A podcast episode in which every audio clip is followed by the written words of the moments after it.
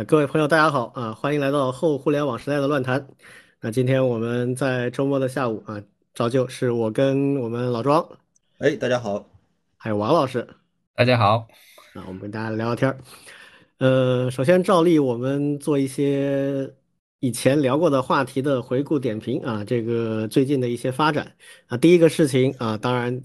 呃，最近我们一直都有提到的这个马老板收购 Twitter 这个事儿啊，尘埃落定。那就像我们上周说的一样，二十八号最后期限之前，它交割完成了。二十八号这个已经是美国的证监会已经出公告了啊，就是这个 Twitter 就正式的私有化了，从股市里面退市了，就不再是一个 public 的这个这个公司了。马老板成为他的新的主人了。那这个事儿，你们两位怎么看？我我们现在看到的一些新闻啊，比如说这个一一上来啊，马上把原来的高管全赶出去了啊，然后这个也发表了一些说法啊，说要这个呃解除以前对一些账号的永久禁用啊，这个类似这样的一些传闻，就是真的有可能把把这个董王给放出来了。哎，这是我觉得我也很关注的一个点。自从董王这个离开 Twitter，这个世界真的少了很多乐趣啊！啊，反正他是说了，他好呃收购之前，这个 Musk 就一直在讲啊，他说他要这个废除 Twitter 上对用户进行永久这个禁用的这样的一些规则啊，就是账号永久停权的这样的一些规则。但是他收购完成之后，他也是在发了一个推特啊，他他说这个暂时不改变推特目前的内容审核机制啊，那什么原因呢？没说。那这有两种可能性啊，一种可能性就是他需要时间来调查研究和拟定方案，另一个就是他怂了嘛，这个就不知道。呃，但我觉得好像不太会就放弃这件事情，他总得做吧。啊，然后另一方面就是董王，董王这边也出来呃。安静了一两天，但是昨天他出来说一段话，他说，这个他觉得这是一件好事啊，这个他认为推特是成为一个更加开放的这个平台，但是他没有说他是不是会回去，可能因为这事儿吧，也没有最后确定。如果他现在就说啊，我愿意回去，但是要拖很久不给他解禁的话，那不是很没面子吗？所以他不会主动说，他估计在等啊，就是什么时候确切消息。我个人判断啊，如果推特真的解禁了，他一定会回去的。因为这个诱惑力实在太大了，这个董王在推特上那简直就是对吧？这个这个上帝主宰的角色啊啊！他现在那个出 social 还是差挺远的。我只能猜测，就是这个马老板和董王之间的条件还没谈妥，肯定是要有条件的，就是不不是白白的让你回去的，两边都要有条件。嗯，不知道呀，我觉得这俩人挺像的，都是杰出的表演艺术家。嗯，然后然后肯定是要讲清楚的嘛，对，你到我这这这地盘我帮你重新开开来，你既然回来，你你要给我个面子，对吧？你什么事情不能乱来，但是呢，你怎么怎么样，我我总觉得这些都是条件啊，嗯，包括包括这个董王也要谈条件啊，你看我给你带来这么大流量，你怎么说？嘿嘿，哎，这个有意思啊，这个就成了这个就是这个网红加盟一个平台啊，要签一笔加盟费的。对呀，这搁中国的话，这这绝对是一笔巨量的这个，就是你董王干脆到到微博开账号吧，我觉得微博可以给他很多钱的。哎，这个反而更好，说实话。微博可以专门出个团队帮他打理，嗯，对对，我们帮微博又想了一条新路，嗯，然后马老板收购推特白收，嗯。啊，另外我还看到一些报道啊，就是美国那边也有一些偏科技的媒体在分析，就是因为，呃，马老板这个事情收购 Twitter 啊，就是很多人是从政治啊，还有这个意识形态的方面解读比较多，但是也有人从另一个角度说的，就说这个 Elon Musk 其实他是有另外一个愿景的，就是他想打造一个他心目中认为比较好的一个社交平台，嗯。啊，他甚至说，就是说，呃，比如中国的微信就挺好，里面有些东西可以学过来。啊，就是他可能有他自己对于社交产品的一些理解，那么说不定他收 Twitter 跟他的主营业务未来的这个。因为你这个卖车也好，以后卖火箭也好啊，不管你干什么，你都是做生意嘛，做生意都离不开人嘛，对吧？是这个我我我一位老前辈经常教育我的话，就是所有的生意都是人情。那那既然是要人情的话，那关系链传播这个离不开的，就是你任何做生意的人做到一定程度之后，你都会觉得这东西很有用。所以他说不定真的在这方面有些想法啊。这个既然他已经这个想办法收了这个 Twitter 啊，嗯，几百亿美金不是一个小数目啊，所以不排除说未来有可能会做点什么别的东西。对它里面的一些算法呀、模型呀、一些数据啊，可能对于我们呀还研究学者可能会更感兴趣，不知道是不是后面真的能够更多的开放出来。对，嗯，说实话，这个美国的社交平台虽然是走在最前面的，但是社交平台的商业化渗透，中国做的更夸张一些。嗯，是，所以，Elon Musk 这个家伙呢，他是真的一个商人。所以为什么说他跟 Trump 是有点像啊？这两个人都是唯利是图的那种，就是他可能会觉得，哇塞，这个东西我们有点落伍了，我们这赚钱可以赚得更有效的。为什么 Twitter 坐拥这么强大的流量？嗯，嗯、这个赚钱赚得这么辛苦啊，能不能更没有底线一点呢？是吧？有道理。我觉得这可能在他看来是个商机啊，所以嗯也不排除啊，这里面说不定真的会搞出一些东西来。嗯。嗯好，那这个我们就先说到这儿吧。这个反正也是如不看的一部大戏啊，这个序曲刚刚开始啊。啊，第二个呢，我们想聊一聊就是软件侵权跟这个开源协议这两个话题，我们以前都聊过。那这正好上礼拜我看这个魏 Sir 又发新文章了啊，魏建凡他又发了一篇这个公众号上的文章，剖析了一个近期的一个很典型的案例啊。这个案例呢本身。呃，大概情况是这么回事儿啊，就是有两两个公司啊，都是做那种招标软件的。然后这个 A 公司有一个，据说啊，有一个员工流失去了 B 公司，然后过了一些时，A A 公司发现这个 B 公司的软件可能跟他的差不多啊，这个然后他呃下载了他的软件，然后反编译，发现确实很多的代码是不能用英雄所见略同来概括了啊，于是就把他告上法庭了。然后这个案子呢，就是本身没啥，经过这个法庭的确认之后啊，确实是抄袭成立的，要赔钱。但是这个里面发生了一个插曲啊，插曲就是 B 公司的律师啊，一位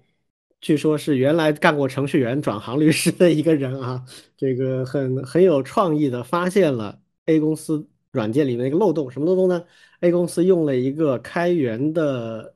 这个解压那个 zip 文件的一个库啊。那这个开源的软件，它用的这个版本是一个 GPL 的这个这个版本。那么它的整个软件在这个呃编译、发布、打包布发布的这个过程当中，没有完全遵循 GPL。那么认为说，哎，你这个软件本身就是一个开源的啊，或者说是呃应应该遵循 GPL 这样这样的一个一个软件，那那我这就不算抄袭了。所以最后啊，这部分的软件就是用到这个 zip 库的这部分软件就没有放到赔偿的部分里去，法院最后判判的是另外一部分没有受到这个影响的部分赔偿，那比原来的赔偿金额就低了很多。呃，这个文章大家可以去魏色公众号自己去看啊，比较长，里面也做了很详细的一个分析。那这个里面，呃，就有一些我们感兴趣的话题，可以稍微聊一下这个事儿，你们两位怎么看？我我其实就在读魏社的文章，然后就就只能说是感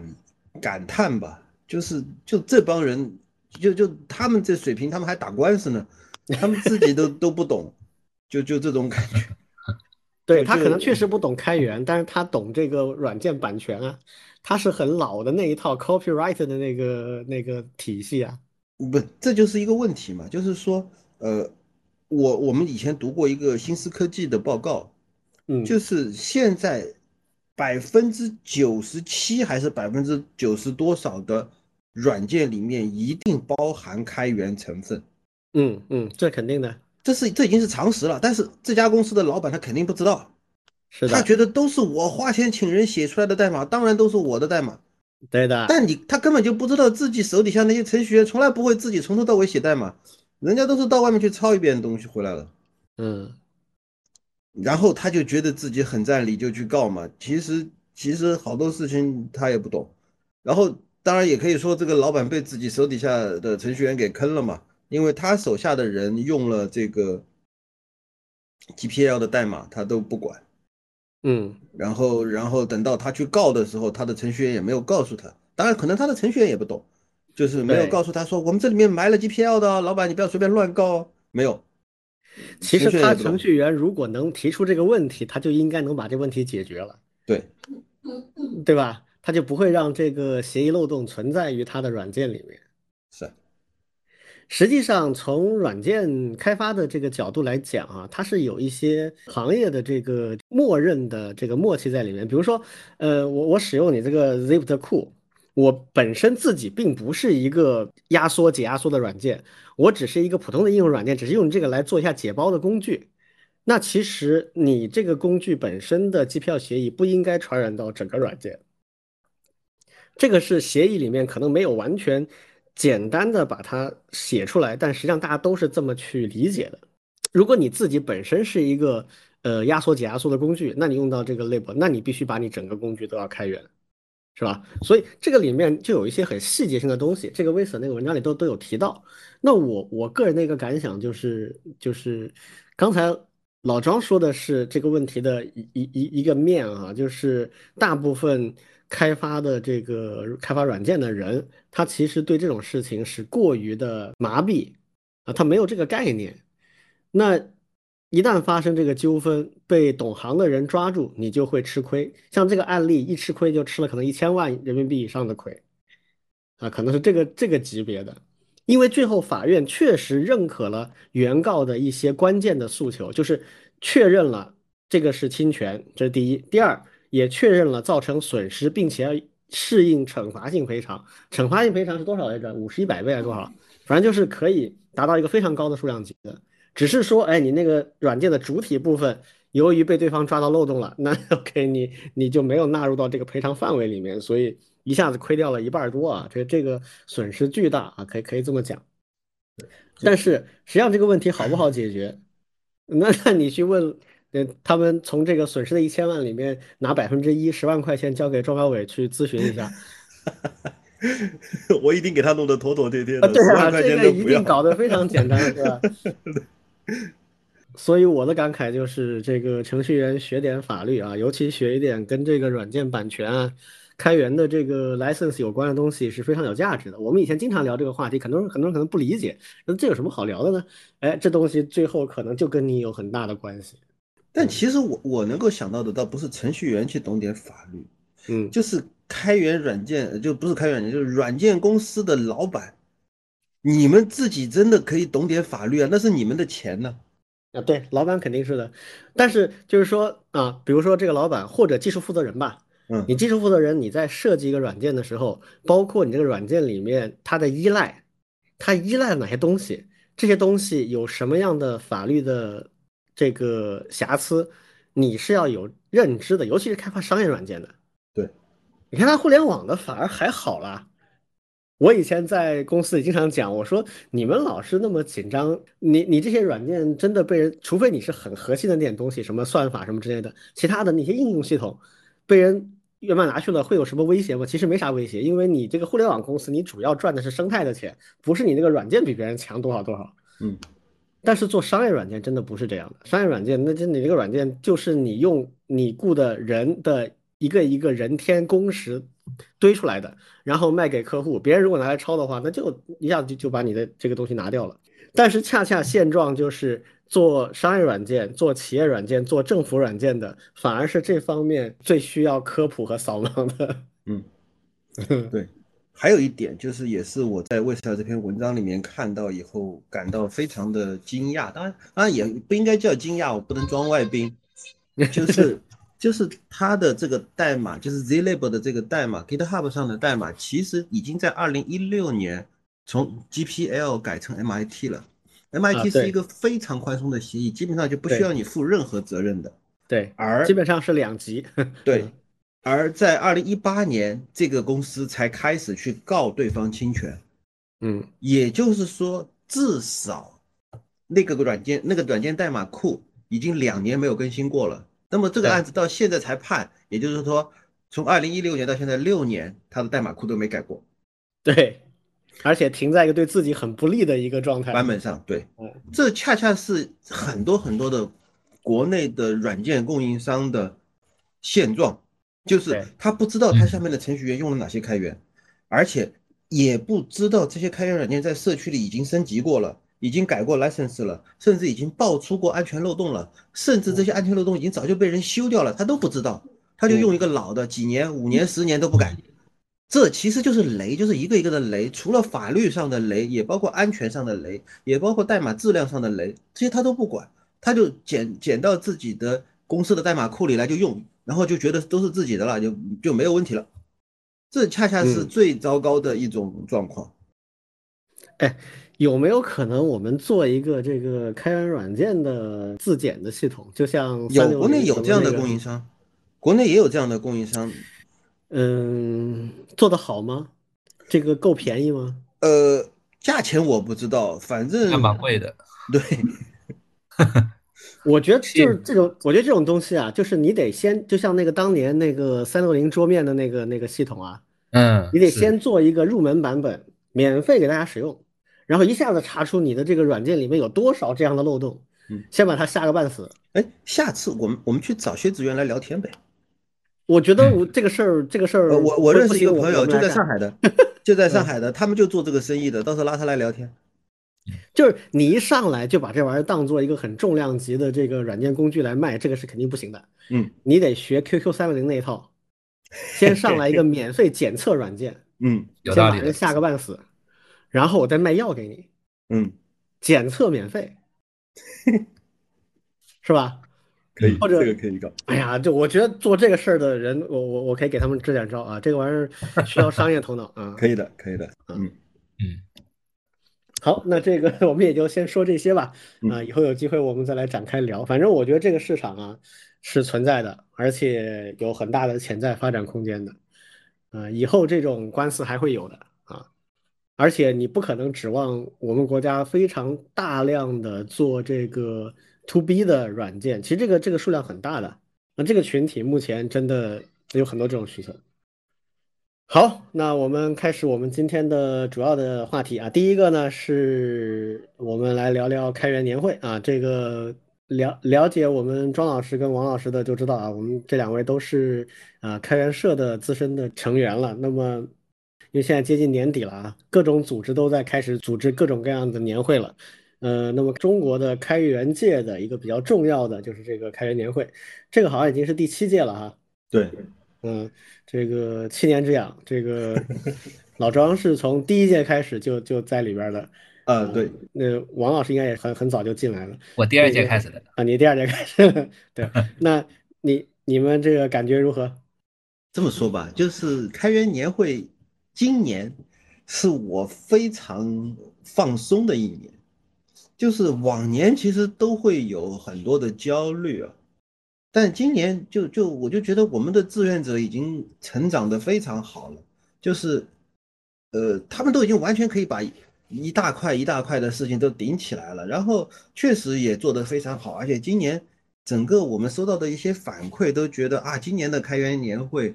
又非常的成功，整体的感觉就是这个样子。但这个回头展开再说啊，这个先听王老师说。嗯对，因因为我我参加了六届，正好疫情前、疫情后，那个线下全线下的三届，对，那疫情以后近三年，对，虽然也有部分线下，对，但是很多的也是在线上。对，那今年其实我也是觉得，我我始终觉得开源社还是一个在一些活动上面，还有一些开源方面还是挺有创新的一个一些东西，包括我们今年尝试的那种，呃，元宇宙的那种玩法，对，当然肯定也也有些问题，但是呢，我我是包括我现在身边我们学术界也好，还有工业界的一些会，对我是觉得开源社的这项的一些形式。还有这种多地方的这种方式，今年是特别好，因为我去那，我昨天和庄老师也都去了线下，对，而且呢，我是感觉今年的线下其实比去年还要更加热闹，对，那其他的城市其实也是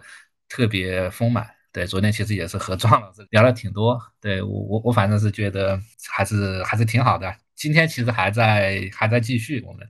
就有一个好玩的事情，今天早上我们一起干的，就是昨天他们北京就是除了就是线下的开源人的聚会，他们还到北京的一个什么运动的一个地方，好像不是奥奥不是奥森，反正是去跑了一个叫做黑客微型马拉松。对对对对，就 就是去跑跑步去了。对对，非常漂亮，拍出来。是是真的马拉松，不是 hex。没有，就就就不是，只不过不是马拉松那么长的距离，他们大概每人跑了五公里吧。啊，那很厉害了。对，号号称微型马拉松。这是昨天，今天还要好玩。今天我们跑到元宇宙的那个场馆里面，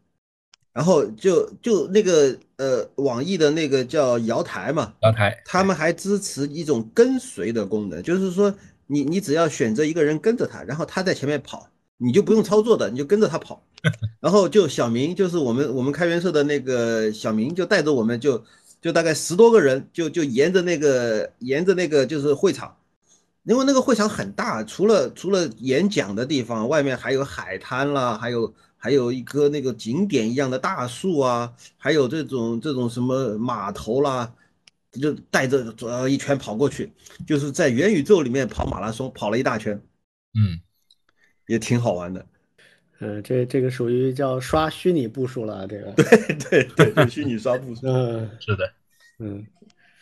其实开大会这个事儿啊，就是我自己比较感兴趣，也也自己参与比较多的几类会啊。一一个是跟游戏有关的展会啊，这这个我曾经去过 BlizzCon，那人家真的很会搞啊，三天两天的时间，然后这个一方面是玩家的这个，呃，相当于就是聚会了啊，就是大 party 了啊，呃，另一方面呢也会公布非常多的新东西，然后一个就是让大家去试玩，让大家去这个试玩现在还没有发行的一些将要发行的新游戏，那大家都特别的感兴趣啊，这是一大类。还有一类呢，是我自己干过的，就是产品的发布会。那产品的发布会呢，就是这个你怎么吸引人啊？标杆就是 Apple 啊，尤其是老乔乔布斯在的时候开的一些发布会，他能够把人文的东西跟他的企业理念、跟他的产品展现啊，跟一些非常炫的 showcase 能够很好的结合起来啊，然后这就类似这种。那还有一类就是这个。那 Comic Con 就是这种啊，动漫、游戏一类的，呃，玩家自己搞的聚会。那上面很多什么 cosplay 啦，然后卖自己的一些呃同人啦，就自己画的一些作品啦，等等等等，啊，这些也是一种玩法。所以组这种会啊，其实有很多玩法的。刚才这个王老师也提到了，就是我们这个业界啊，很多会他花的钱不少，搞的这个阵仗也挺大，但是不好玩。就不不那么有意思，但是回回到我们的初心，就是你比如说开源社，为什么结这么一个社啊？开源年会为什么七年连续的一直每年在办这个年会？目的是啥？那当然是为了吸引更多的人关注和参与，大家一起来玩嘛。对，那你是不是有足够这样的亲和力？那你也要考虑你这个聊的内容怎么吸引更多的路人愿意驻足观看啊，甚至以后参与进来。所以这方面，我觉得确实，呃，开社开年会是做的比较有意思。像今年他们在各个城市啊都有不同的花样，而且很多时候就是，呃，对，今年有一个最大的一个我们非常自豪的一点，就是我们今年一共在九个城市办了分会场，也就是说一个线上的元宇宙主会场加九个城市的线下分会场，本来其实还不是九个。本来是最早是十二个城市申请，然后有一个城市中途退出，后后面还有两个城市因为疫情的原因只能不办，然后还还保留了九个城市，然后每个城市的主办方都是说跟我们讨论，想想搞点什么花样，我说你们随便想，我们都支持。然后有有搞小酒馆的，有搞读书会的，有这种线下动手，就是一起来搭那种智能硬件的，还有这种搞脱口秀的。呃，还有，反正五花八门的，还有还有像上海这边就是就搞那种叫做呃开源集市，就是就是每一个开源项目，就是你不管是你是个人的开源项目，还是你是一家公司，你们公司有开源项目，你就在那摆个摊，然后大家还说的那种卖卖点同人，对对对，他也送纪念品，然后也会就是给你一些做讲解，就现场演示嘛。对这种集市，然后呢，我们还搞了一个，就是类似于闪电演讲，就是线下的，上海这边，对，每人三分钟上去介绍你的开源项目。对，这个然后最好玩的一个开源项目，就说啊，那个那是李辉搞的，说说呃，你们都在做元宇宙，我我给大家介绍一下我的项目叫方宇宙，里面什么东西都是方形的，就非常像那个我的世界的那种 那种所谓的方宇宙。然后我就我就在调侃他嘛，我说我看出来了，关键是你们没有没有美工，没有设计，所以你们就只能弄点方的放在那。呃，但是这个叫 pixel art 嘛，就是叫像像像素艺术啊，这个也是一种美学风格啊。现在，对，嗯，然后这是各种各样的花样都会搞，但他的亲子专场，哦，还有亲子专场。今天今天无锡还有一个亲子专场，就是小朋友带过来玩。对啊，哎，这个有意思了。对，还还还有不少带过来的。嗯，小小小朋友，我觉得来玩最好的一个主题是开源硬件，对，可编程的硬件的小玩具。嗯、比如说那个最最经典的一个那个可以自动绕账的车，上面竖一个这个摄像头，然后你就可以让它到处去跑，观察这个会场上面的各个角落。啊、你在一个地方可以看到会场各个地方啊，呃，就是就是它那个那个展示效果会特别吸引人。所以这这么多年做下来，感觉这个中国的开源的生态现在是一个什么状态？就是有没有一些，毕竟一两年看不出来啊，但七年这么长的时间，我觉得应该还是能看出一些呃变化呢，就是有没有进展？有有进展的。嗯呃，至少就是从开源社来说啊，咱们开源社每年都要拉赞助嘛。那么嗯拉赞助这件事情，其实是一年比一年容易了。啊，这个很能说明问题。对，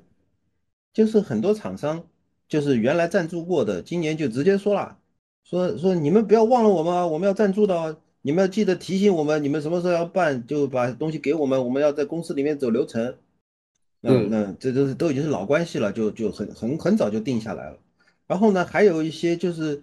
就主动的来个人赞助，就自己就就是说就就啪扔下钱就走的那种，呃，他也不不嗯提任何要求，就是说啊，这个我觉得你们做挺好的，来赞助，也有这种个人的赞助，他们的诉求是啥呢？没有太多诉求，尤其是个人赞助的这些，就好像就是说，我觉得你们干的挺好，我就来个人赞助，就这种。嗯，那企业呢？个人可以理解，企业的话，为什么企业的诉求很多时候还是品牌上的，？OK，就是说通过开源只需要露出社就可以了。对，通过开源年会，然后的话呢，是一个形象上的宣传吧，就是说，你看我们我们企业非常重视开源，也积极的投身开源，所以呢，我们我们今年可能会在开源年会上面会宣布我们的一些开源项目，也会有。现在这个我们国内有没有积累出一些比较拿得出手的一些项目，或者是嗯好的苗子？有，那多了去了。这这这个华为的开源项目嘛，鸿蒙嘛，啊，欧拉嘛，对嗯对。但这个其实其实这些都是属于国家战略级的开对对对源项目，，这个比较大了对，而且它的本质就是不能失败。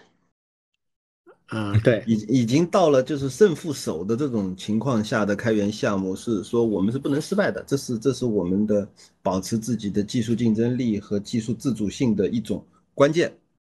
这是一类。呃，其实另外还有很多零零散散的开源项目，也有一些就是呃国内的小的开源项目，然后呢就呃拿了投资的，像那个温明他们搞的那个 API Six，还有嗯那个做什么的？是一个 API 网关，一个开源项目服务，治理的吗对对对，服务治理的 API 网关，？OK，对还有那个呃 Rockstar，还有哦还有那个 TidyB，啊呃，KDB 做数据数据库的，对这个名气大一点。对，还有那个 Sharding Sphere，还有什么？王老师还记得有些什么没？反反正就是就咱们这个圈子里的一些就拿了投资的，对对对对，而且感觉这两年其实也是越来越多了。昨天其实，在我们同学展台的旁边也是有一个从硅谷回来的，也是刚创立刚几年，就是做那个物联网的，然后他们啊 OK 开了个项目出来，然后也是说正在嗯往商业化路线上走。对，其实还有国外的那个，昨天有那个 Neo4j 也过来了。对，就是在国内办社区。对他那个研发不在国内，但是呢，他把社区办过来。做那个图图数据库的。对，图数据库的，对这个还挺有名的，我们也也用过他的产品。对他就是也是特地来，然后送礼物呀，给你们一些好玩的呀，介绍 Neo4j 呀，然后把整个呃用户啊这种生态呀，对，希望能够嗯嗯做起来。嗯，我记得上次跟那个老庄还聊过这个话题，就有有一些这个软件啊。或者一些很小的东西，但是实际上是中国人做的，并且开源，然后还有一定的使用的这个面儿的。比如上次我发现一个做的相当好的一个等宽字体，是国内的一个人做的。我们编程领域嘛，因为你写程序嘛，它基本上都要用那个等宽的字体啊，这样的话对的比较齐啊，它那个比较呃程序比较容易好看，比较容不容易认。那有人就很喜欢用稍微窄一点的等宽字体，这样它同屏显示的字符会稍微多一点。但是这种窄字的设计是很有挑战的，因为你太窄的话呢，那个字不太好看啊，密密麻麻的对眼睛不太好。所以你要既设计的美观，又相对的比较窄一点。以前有一个付费的字体叫 Programmata，非常非常出名的这个字体，但是它收费的，七十九美金。我以前还买过，好早以前了，我是啊。二零一零年前后的时候，我就买了那个字体，然后一直用到前不久。我发现，哎，有一个受它启发，完全从头开始做的，做的很细致的啊，包括中文、英文，还有其他拉丁字符，甚至还有很多这个连字符啊，就那些符号的箭头什么的，都做了设计的。哎，结果是个中国人做的，嗯，挺好。我知道这个字体是在 Ready 上面一个社区，一个 Emacs 的社区里面有老外在推荐，然后最后我发现是个中国人做的。然后上次表伟介绍的那个，呃呃，Logseq，对对对对对，就是那个思思维网络的那个，对，嗯，那个其实也是中国人做的，嗯，这两个项目都有一个特点，就是它国际化做得很好，都有一个非常漂亮的英文主页，啊，然后就是也有很多老外在用，但其实你细研究下来，发现是中国人做的，还不是什么美籍华人，就是在中国的中国人做的，所以。这种项目其实挺有意思的，就是它虽然没有像鸿蒙这种 那么的这个大，但是它是每个人都可以用的。哎，但是是中国人贡献给世界的这种智慧或者是产出，我觉得可以多发掘一些这样的项目去去给大家推荐一下。对，嗯，同意同意。我是那个一七年其实第一次接触开源年会的，开源年会其实有个挺有意思的一个特点就是。呃，特别喜欢在学校里面去办这种活动，对，因为一七年是在学校的场地好好搞嘛，对，一是场地好搞，第二个呢是有人气，对，因为说实话，在二零一七年那会儿，其实国内还并不像现在这么去关注开源这件事情，对，一七年的时候呢，因为在交大，交大其实闵行嘛，其实也也挺远的，对，然后呢，那我这边带的同学可以一起去去参加。对，一个最大的一个体会就是它的那个多样性。对，因为当时还还不像现在，那基本上开源社的一个很好的一个传统就是能够连接国外这些社区特别多的这样一些开源的一些开发者，还有一些像特别是像阿帕奇基金会的呀，那些白胡子老爷爷呀，对，那 一八年、一九、一一七年、一八年，我我看的特别多，对，那个时候的特别有有感受。对，一八年是在深圳那边，对，也是来了一批，当时阿巴奇的那些贴纸啊，也是贴了一堆的。对，那那一九一一九年的时候，我我把他拉到了那个我们华东师范大学，对，那也是疫情前的最后一期了。对，那个是真的也是挺热闹。对，因为华师大它也是在那个市区里面，对，很多的一些企业呀，对，还有我们的那个呃高校的呀，对，那个。还是确实挺挺挺热闹的，对，就是我我我有一个很很很大的一个感受，就是至少至少我这边，包括我们实验室的，还有我对受那个开源年会的影响还是挺大的，对。然后呢，昨天其实摆摊的也有我们实验室的，对，就是我们也有一个一个小项目，对，就是用数据来去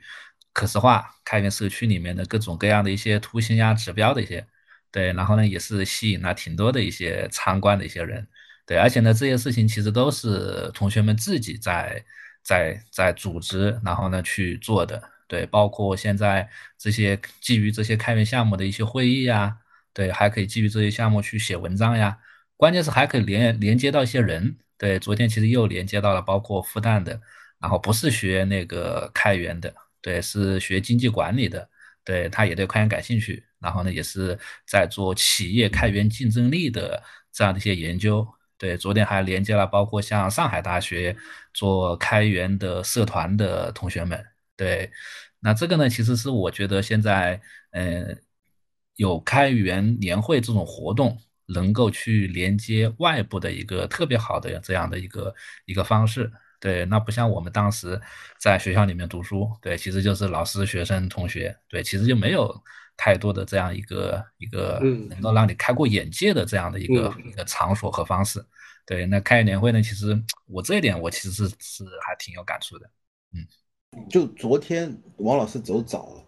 有有一个人，我我问，我跟他聊着聊着，我就说，哎呀，这件事情一定得拉着王老师跟你一起聊，因为我们在做的事情太像了。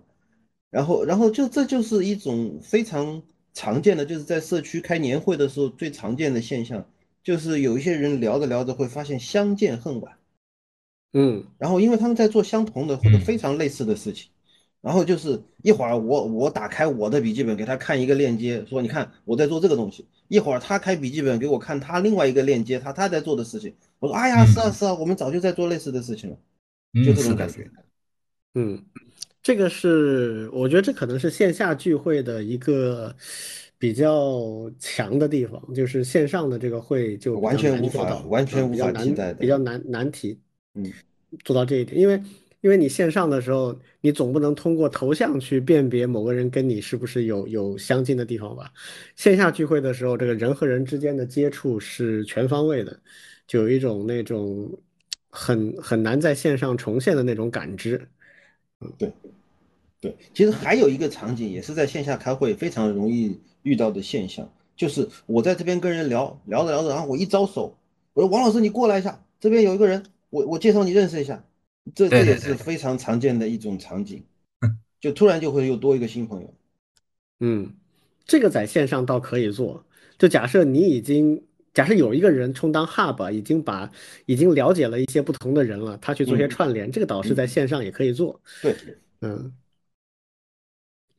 确实。当然，线上我觉得也不是说完全做不到这些事情啊，只是说线上需要去专门设计。比如说，如果我们在线上办一个会的话，就不能只是把所有的人拉进一个这个呃腾讯会议里面就结束了，而是可能比如说，呃，做一下大家在做的项目的信息的采集，嗯，是吧？我们做一个简单的网站，搜集一下大家的这个项目信息，然后。从一些大的这个关键字啊，一些这个 tag 里面做一些选择，然后给大家做一些这个自动的分类，然后大家去归归群组。如果真的要在线上做，也不是不行啊，就可能要做一些这样的设计，还要做这个明年我们可以试试。呃，对，我觉得这种事儿是因为，呃，就像我刚才说的，这个呃产品发布会围绕产品啊，这个游戏的聚会围绕围绕游戏和玩家啊，这个 Comic Con 围围绕作品。你开源的这个年会，那无非就是开源项目和它背后的人嘛。嗯嗯，人和人的连接相对容易，项目和项目的连接需要往下深挖一层。嗯，但是如果你不挖到这个项目的层次呢，那上面这个人的连接有点偏于表面。对，就最终要做出名堂来，其实还是要在项目层面挖一些东西出来。嗯。而这个事情是可以常年，就你可以一直做。比如说，我从现在开始就建一个网站，然后开始做这个事情，然后到了明年开年会的时候，根据这个积累的这些项目和人的信息，哎，再来办这个年会里面一些特定的环节，哎，这样说不定会有一些有意思的东西在里面。有道理，嗯，有道理，好主意，好主意。就是有什么好玩的项目，那它背后一定有好玩的人。对，嗯。好，那下面我们来聊今天的第二个，也是最后一个比较大的话题啊，就是关于面试。啊，为什么会想起这个话题呢？因为前两天我在这个微博上看到一个笑话，嗯，这个是什么呢？是有人发了一张截图，啊，这截图是真的假的我不知道哈，我觉得它很有可能是段子，但是它的截图内容是这样的，是以一个面试者的口吻讲的一段话。他说：“我今天去面试啊。”这个面试官问我说：“这个 HTTP 协议里面这个 GET 和 POST 区别是啥？”然后我就回答：“没啥区别。”啊，面试官很惊讶，然后又追问了一句：“没什么区别吗？这个传参数上有什么差异吗？”然后我就回答说也没什么差异，都可以传这个 URL 地址，也可以传参数，也可以传这个它称之为什么，反正就是 body 了，就是 HTTP body 了。然后他说呃，最后不欢而散。这个人的腔调呢，给我的感觉就是，嗯，他知道一点一般人可能不清楚的东西。嗯，然后有点那种炫耀的感觉，然后他觉得这个面试官什么都不懂啊，还没有他懂得细致，啊，然后这个，呃，你说是抱怨嘛，也不太像，我觉得炫耀的成分更重一些。然后转发这个截图的那个号呢，是一个流量号了，是一个专门发段子的流量号了。啊，就是叫叫什么程序员的什么什么，反正就是在程序员圈子里发段子的那个那个号，他的评价是这样，他说啊，这个面试就是要讲别人爱听的啊，面试官认为对的就是对的，就就说了这么一句话。那我看到这个之后呢，就百感杂陈啊，有有有很多的这个感想，所以我就想起来跟跟我们老庄跟王老师商量，我说我们来呃聊一期关于面试的话题吧。啊这个我们先从这个案例本身简单说一说，你你你们的感想是什么？然后可以聊聊你们面试或者做面试官的感想。前天我我们聊这个事情的时候，这个老庄也在我们听听友群里面发了一个调查，问了一下大家有没有什么关于面试的问题。我们也采集了一些听友的问题，等一下我们会一一去回应这些问题。我其实我没明白那个发这个。呃，过程的人他有什么好得意的？他得意就是他比面试官强啊。呃，为啥呢？明明明明 get 和 post 就不是一回事啊，否则人家为什么要分两个方法来用呢？为什么不都叫 get 或者都叫 post 呢？对，我觉得他的点在于，大部分人以为 get 是不能够传那个 HTTP body 的，但其实它就可以传。因为本质上 HTTP 是个传输层协议嘛，它底下都是个 socket 嘛，你想传什么都可以传。然后你传这个东西，你前面加一个头，你说它是什么，它就是什么。只要服务器端认，其实没什么问题。嗯嗯，但是一般来讲，大家不这么认为，也不这么用。原因是什么呢？第一是在 RFC 就是这个标准规范里面，它写的很清楚，get 就不支持这个 body。但实际上实现，比如说 Nginx，它实现里面它就没有做限制。你真传了也没啥，是吧？但是大部分人他其实就看完这个标准的一些教程之后，他就认为 get 就就是 get 一个 URL 就完了，他他没有办法传这个呃 body 的数据。那这个人他知道这么一点事情，他觉得比别人强嘛？我的体会是这样的哈。但实际上，说实话，这个一般来讲。你你要么你不用 HTTP 的语义，对吧？你要用 HTTP 的语义的话，那 GET 和 POST 语义上就不一样嘛。啊，至于说你是不是一定要在 GET 里面传一个 body，这个第一没有限制，你要传谁也拦拦不住你。第二，最好不要这么干嘛，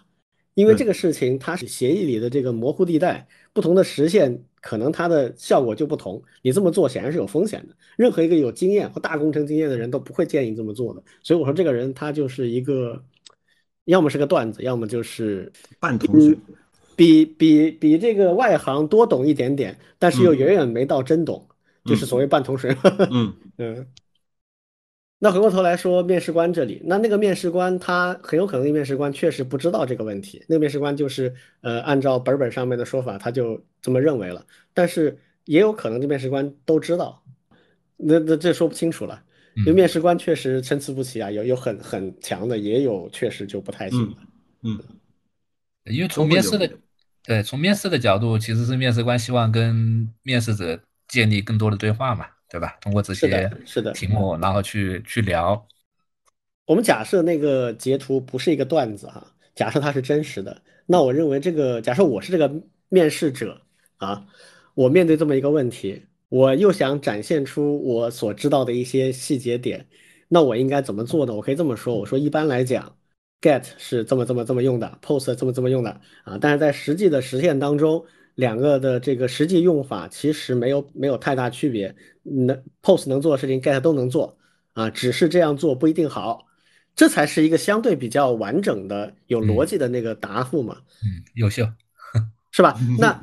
就是你，你不能够听完问题就觉得，哎，面试官屁都不懂，我我我我我懒得跟他聊。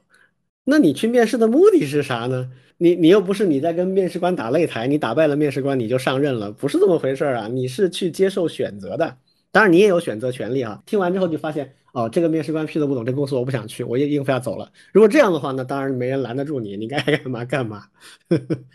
有可能会有这种人，就是有一些人去面大厂，然后出来以后就会，不管他面试的实际情况、真实情况如何，嗯反正他是已经觉得不想去了，或者他觉得去不了了，嗯，然后出来以后调侃一番大厂，就类似对于你看你看，就他们里面的人也就问出这种东西嘛。这就是所谓的这个阿 Q 嘛，就是这个嗯 精神胜利法嘛。对，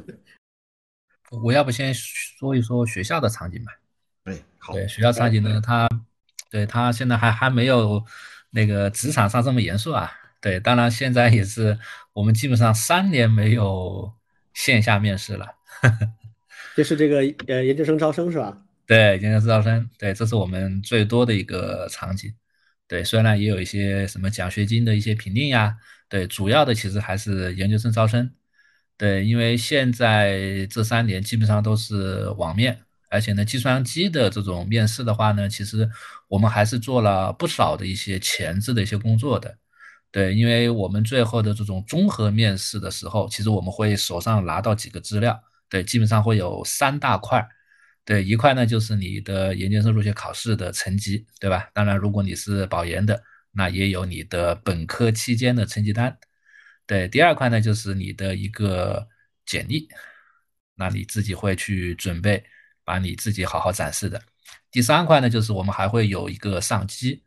对，因为计算机类的，我们基本上呃一开始就会有上机这一块，基本上就是在综合面试的前一天。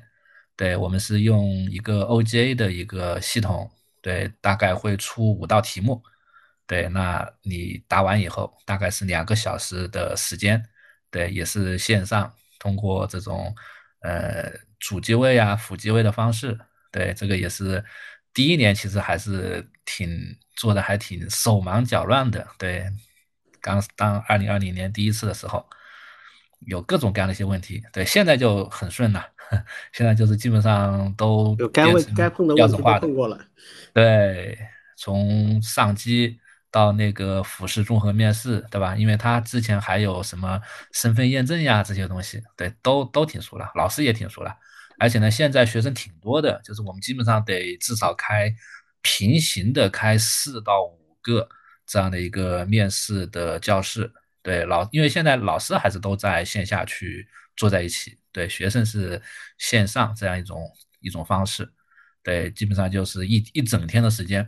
对，来去和大家去聊，对，而且呢，现在其实也是一，特别是线上的原因，我们基本上也会把时间呀，至少放到差不多半个小时这样的一个时间。当然，对于职场，半个小时很短啊。对，我知道，对于你们来说已经很短了。企业面试，企业面试，哪怕是哪怕是基层岗位都不可能，就半小时，半小时是啥？就什么也问不出来，就是。对对对，这个就是我们这个现在也是一个特别大的挑战啊。对，这一会也可以听听半小时这个有什么好的方式啊？嗯嗯，我们得看他的简历，看成绩单，然后呢看那个机试，然后呢在现场花三十分钟。而且呢，我们老师的配备呢，其实也是有不同的背景。对我们有做相对比较理论一点的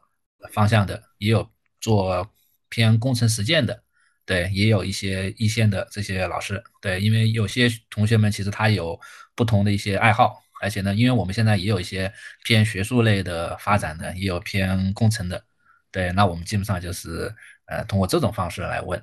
对，那问的类型呢？其实我我大概总结了一下，有几类问题啊。一类是偏基础的，对我们这一类喜欢问啥呢？就是哎，你挑一个你觉得你学的最好的课是什么？哎，那学生就会告诉我们，哎，我那个数据结构算法我学的比较好。好，那我们就对这一块熟悉的老师就会挑一个细的问题了。哎，你给我说一下那个二叉排数排序，那个那个数数排序，或者是哈希排序，或者什么样？你你给我解释一下它的原理，对，或者是再问一个数据库的，对，就是类似的，这是第一类，就基础类的，就是问你的课程。第二类呢，就是问你的项目，工程项目，因为我们喜欢，嗯，普遍还是挺喜欢招那个，嗯，动手能力强的学生嘛，对我们基本上就问，那你在你大学期间也有没有做过你自己觉得还比较大一点的项目？哎，那同学们都会有，因为现在还是有挺多的一些像这种双创呀，像这种那个参加一些比赛呀，都算。对，那我们就会问，哎，那你在你的这个项目当中，你扮演的是什么角色？你是扮演的是一个 leader 呀，还是去打酱油？哎，如果你说你是前端还是做后端，哎，那我们做工程的，比如说像我就喜欢去问一些，哎，那你如果是后端的话，那那我就问一下你的那个前端怎么样去和后端去做一些数据库的连接呀，去做一些异常处理呀，对，甚至嗯，你对一些代码的一些细节，你还能不能够跟我们说一下呀？对，而且呢，像我这边其实因为我们也做开源嘛，我我我会特别关注，就是你有没有在 GitHub 上面去做一些这种开源的自己的一些小项目呀，哪怕是你课程的一些小的设计也都可以的。对，因为我们现在还是发现，还是挺多的同学其实还是会有这种 GitHub 账号的。对，而且呃，相对动手强一点的，都会在 GitHub 上面呢也去做一些小的事情。对，那这些东西其实对于我们来说都是会比较加分项的一个。对，这是第二类的一个一个问题。对，第三类呢，其实就是对他的一些兴趣爱好呀、生活呀、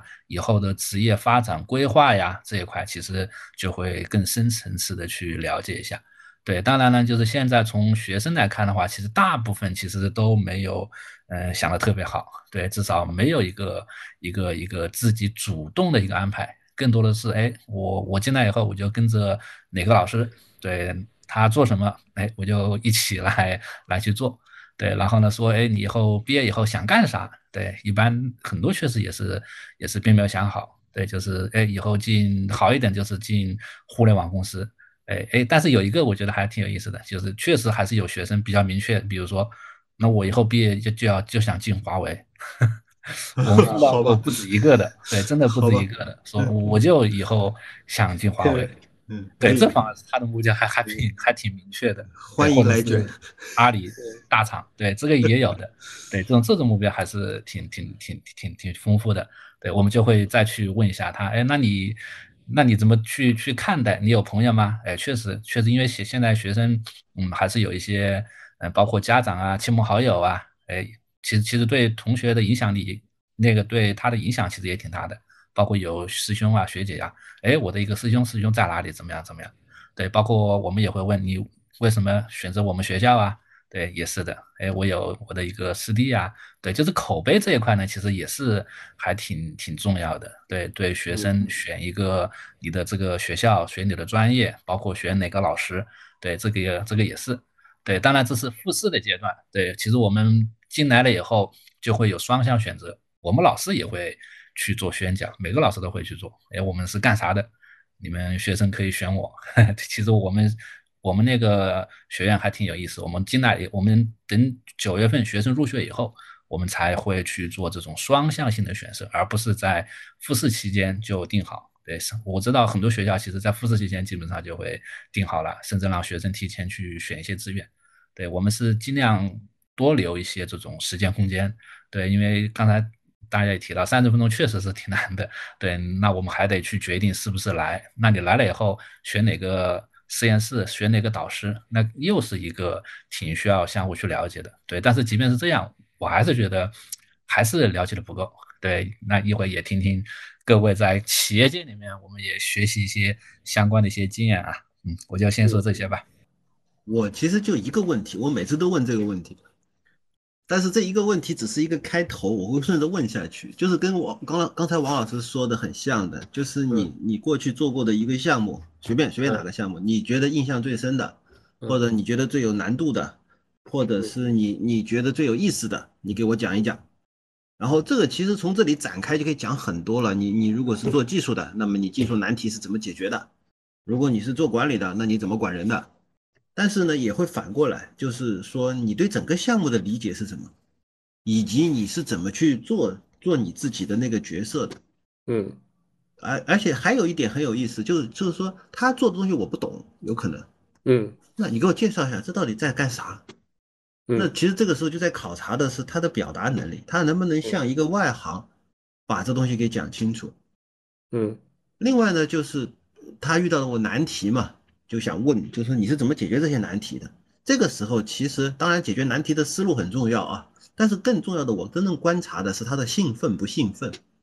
嗯，就是如果他会很兴奋的跟我说，我当初哇这个真难，我当时是怎么搞怎么搞的，我查了多少资料，我我调 bug 调到半夜三点，最后我终于给他搞定了。如果他是那么兴奋的跟我讲这件事情的话，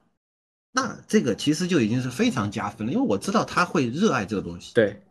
这个问题本身是不是难就不重要了。对，不重要。嗯，所以所以其实老庄比较看重的其实是价值观了。呃，这也算是，其实是这一个人的品性，就是说他会为什么事情兴奋？对，就是价值观，这个其实就是价值观，就是很很很很多人理解的那个公司的价值观是是那种什么服从啊，什么什么，其实不是的。这个我不关心。其其实不是的，那那个不是关键。一个公司真正有价值的、真正有用的价值观是你要什么样的人才。嗯。这这这个很重要，比如说，呃，老庄可能面的比较多的是技术面的比较多嘛，嗯，但是我也会问那个，就比如说你如何评价你们团队里面的其他人的工作？对，就是技术岗的人啊，什么样的技术岗的人是比较好的？一个就是刚才就我们可以提炼出这个这个技术岗的优秀人才的一些共性，嗯，比如刚才那个老庄说的就是攻坚克难，他是有兴奋感的。他自己去攻坚克难，就有成就感，有兴奋感，这个一定是技术上的高手的一个几乎必然出现的一个特征。他成为高手只是时间问题，如果没有这个特质的话，几乎就不可能。对啊，对吧？还有比如说问问他的这个表达，就是你给我讲讲清楚这东西，我我也不懂，你你怎么告诉我你在做的是啥？那这个很看一个人的逻辑概括能力，是吧？对。然后问他说：“哎，你你你怎么看你这个项目里其他的人？那这个实际上是考察的是团队精神，就能不能客观的评价自己和客观的评价自己周围的同伴。对，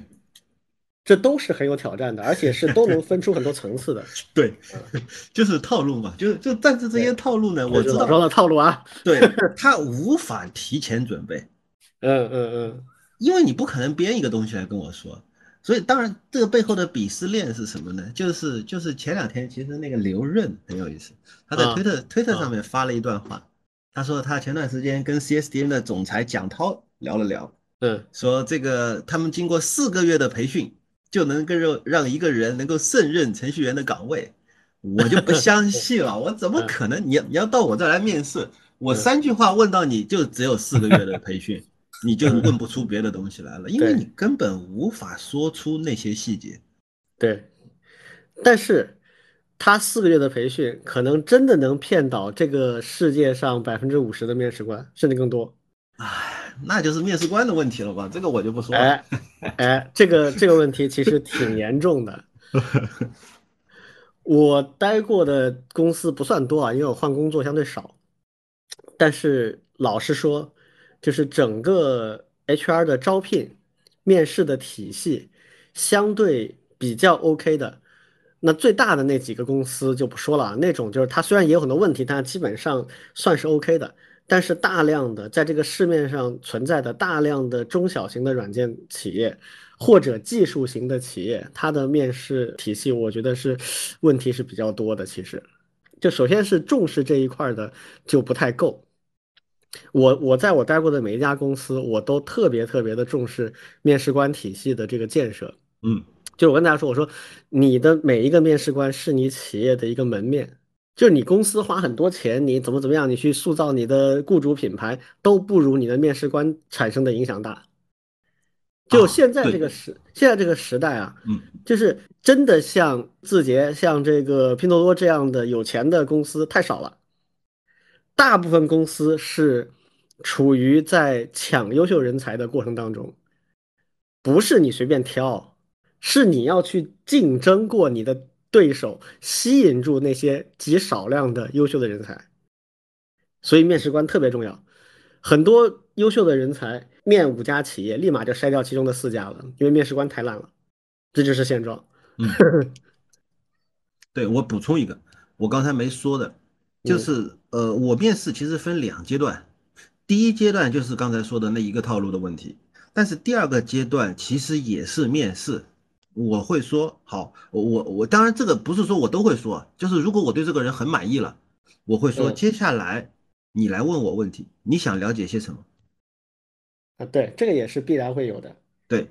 但是这个时候如果我非常希望他进来的话，那么我特别希望在他问我的这个过程中，我能够向他更多的表现我们这个公司有多有吸引力，或者我们这个项目组多有意思，或者是我们现在面临的挑战是多么好、多么好、多么有价值，将来对他肯定很有前途。这就是我要反过来去争取他的的时候了。是的，呃，这个跟我一模一样。我我每次面试最后的环节都是这个环节，对，就是现在你可以问我任何你想问的问题，我我能回答我就会回答，不能回答的我让 HR 来回答。嗯，就通常会这么去。当然，如果我已经把这个人刷掉了，我就不会给他这个机会了，这对 直接就到这里了。是的，嗯嗯，所以就是我我为什么讲这个啊？就是第一，做好一个面试官是不容易的；第二，如果真做好了，是非常得分的，能帮这个企业省大量的钱。我自己非常得意的就是我我工作这么多年，曾经发生过好多次，就是一个比较优秀的人才，在有很多选择的情况下，没有选可能待遇更好的其他公司，而选了我的公司，就是因为我征服了他。嗯所以这是第一，我觉得面试官要有的心态。我以前没有跟老庄具体聊过这个事，我也没有跟老庄交流过这个面试没有没有勾兑过，对对，但是听上去思路是差不多的。啊，当然可能具体套路会有点差别。面试真的是双向选择，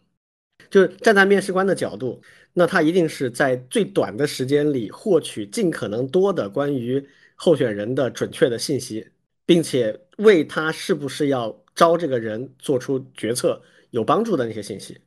好，如果他已经有倾向性了，那么他要尽可能的利用面试的机会去争取这个候选人选自己，这是一个双向的过程，这是面试官一个正确的心态。候选人，你正确心态是什么呢？那一样也是这样。第一，你要尽可能的了解这家公司他想招一个什么样的人，他的评价标准是什么，然后在这个前提下，尽可能的呈现你与之相符的部分，争取让对方选你。啊，同时你也要尽可能了解你最关心的事情，这家公司的企业文化、它的待遇、它的持续的理念，还有你未来的顶头上司的情况，这些都是你要努力去发掘的。就是在可控的时间里面，刚才我我说王老师他们半小时实在太短了，但实际上企业的话呢，一般来说也很难超过一个小时，因为大家招聘的时候都有很多的压力的，呃，时间的压力啊或者怎么样，就是也没有太多时间，一个小时也差不多了，一小时其实很短的。聊几句话就没了。那所以怎么在可控的时间里面，双方都能够获得自己有价值的信息？如果你说的话、你问的问题、你做的答案不是为这两个目标服务的话，那就是废话。嗯你你你去干嘛？浪费时间嘛？但是说实话，真的有很多面试官和候选人，他的表现就不是围绕这个理性的目标而去的。比如有的面试官就是喜欢去表现自己，对，呃，这个是我我们都见过的哈，就是他的面试过程好像是，好像是他在展现什么东西的，这就很奇怪，对不对？双方首先就是我觉得你的目的得搞清楚，你的心态围绕你的目的，然后就是一些呃套路了。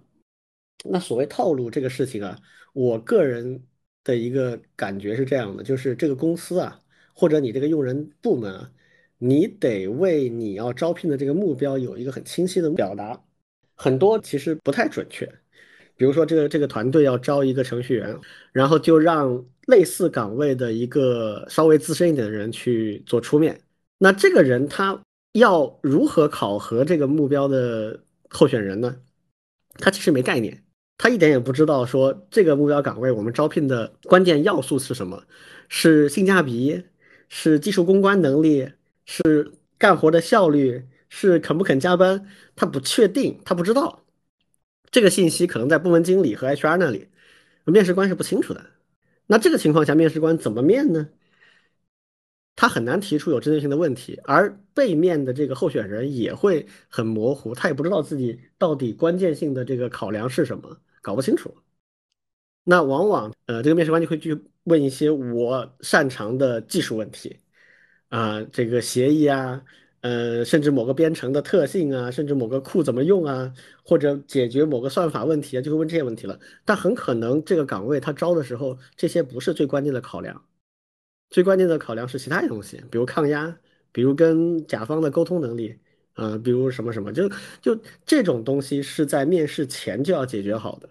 啊，很多团队在这方面做的是相对比较有问题的，那所以就会造成面试当中很多浪费双方的时间的，这也没办法，就是很很多企业就他就管理水平就就只到这里了。从我的角度来讲啊，比较理想的状况是这样子的，就是这个公司对岗位的需求有明确的计划，然后面试官是经过专业培训的，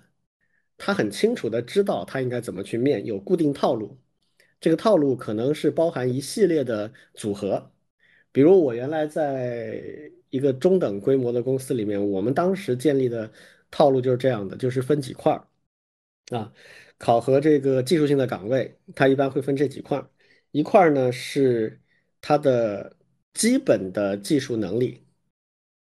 这个往往是通过提前的一个笔试就做掉了，不会到面试环节。这关没过的话，就基本上就进不来了。这样可以筛掉最外围的一些。然后进来的话，主要会考察几方面：一方面是具体的行业经验，就是你做这个岗位的具体的项目经验，这个是可以问出很多有价值的东西的啊。第二个呢，会考察他的价值观，就是他这个人的看重的东西是什么？他是看重工作的稳定性，看重工作的氛围。他想快速的学东西，他想赚钱，啊，赚钱当然大家都想了，那但是就是有多重要对他来说，啊，就这些东西，这是这是一个人的核心的价值观的东西。第三个是我个人比较看重的，呃，但是他一定会做，但不一定在这个面试里面，呃，起决定性作用。但是我一定会就是要求我们的团队一定要去做的，就是要考察一些关键性的天赋。什么意思啊？就是这个人啊，他的能力是由一组不同的东西组成的。这组东西里面有些东西是很容易培训的，有些东西是几乎没法培训的。就是他是怎么样怎么样，你你公司你很难去改变他，你可能雇佣他的时间到他离开的时间，平均下来两年三年，根本改变不了的东西。那这些我称之为就是他的天赋性的东西。这些东西对这个岗位有多重要，这跟具体岗位需求有关系。如果真的很重要的话，那这个就可能会成为你的第一考量标准，因为你很难改变它。这里面包含什么呢？包含比如说这个人的情绪、性格特征，还有他的表达能力，还有他的家庭背景所带来的一些，呃，对某些事情的价值观性的判断，这些都是在短期之内很难由公司这个方面来改变的东西。那这些呢，一定要以。比较巧妙的方式在面试中探听到，但是呢，你做决定这个多重要？那看这个岗位，就是比如说我们，嗯，有一段时间哈，就我在这个公司里面，他的测试部门工作压力特别大，因为测试人人不够啊，那所以呢，我们当时就想招一些呃做自动化测试的，做自动化测试能够写这种。自动化测试的一个，或者说有这种潜力可以培养的那种测试人员，因为我们不太可能去招一个呃全职的开发人员，因为会比测试员贵很多啊。这种人去专门做测试的那些程序的编写，这个比较难。所以我们想挑什么呢？想挑这个呃测试背景的，但是他又想去做一些开发这样的人来做自动化测试。OK，那招这个人的时候呢，我们就很清楚的知道他的项目经验是底线，你必须得有测试的经验啊。那接下来要考察的是，他如果要去学习写自动化测试的这样的一些脚本代码的话，他是不是学得够快？那这个时候我们考察的是什么呢？是他的对新东西的接受能力，他是不是额外的愿意付出时间去学的新东西？但是回报也很确定，就是你有可能从测试人员变成一个自动化测试的编写者。那以后也许还可以转到开发岗，这就是一个晋升的路径。那我们在面试当中就会把这个路径以合适的方式告诉他，然后设计一些问题来考察他是不是有这样的一种意愿，以及有这样的潜质。而这些东西呢，比如他是不是愿意学习，他是不是能够很快的学会新东西，这个呃就是你企业很难在两三年之内改变的东西，那这些就必须要专门去探测，所以就可能会有这样的一些体系性的东西。那这样好处就是我们可以把一些共同的啊这个呃东西可以设计成一些呃工具，比如说一些笔试或者给面试官的一个提纲，这些都是一些人力资源工具了，可以直接拿去用，这样就可以弥补一些不同的嗯面试官他参差不齐啊水平参差不齐的这个问题，所以这个我称之为叫呃面试的体系建设。那这个就是很多公司都欠缺的，所以首先是大家心态摆正，然后就是怎么在面试当中能够尽可能短的时间里面去，你也摸清面试官的这个想法，面试官也会想办法去摸清候选人的想法。哎，我我有点问题，正好请教一下两位。对，因为我们现在学校里面还是普遍挺焦虑的，就是在找工作这一块。对，一方面是因为这两年其实情况不好嘛，对吧？第二个呢，就是，嗯，也是因为学生没有特别好的这种这些渠道，对，就是他们比较喜欢做几件事情。第一个呢，就是刷题，刷题是最常见的一个事儿，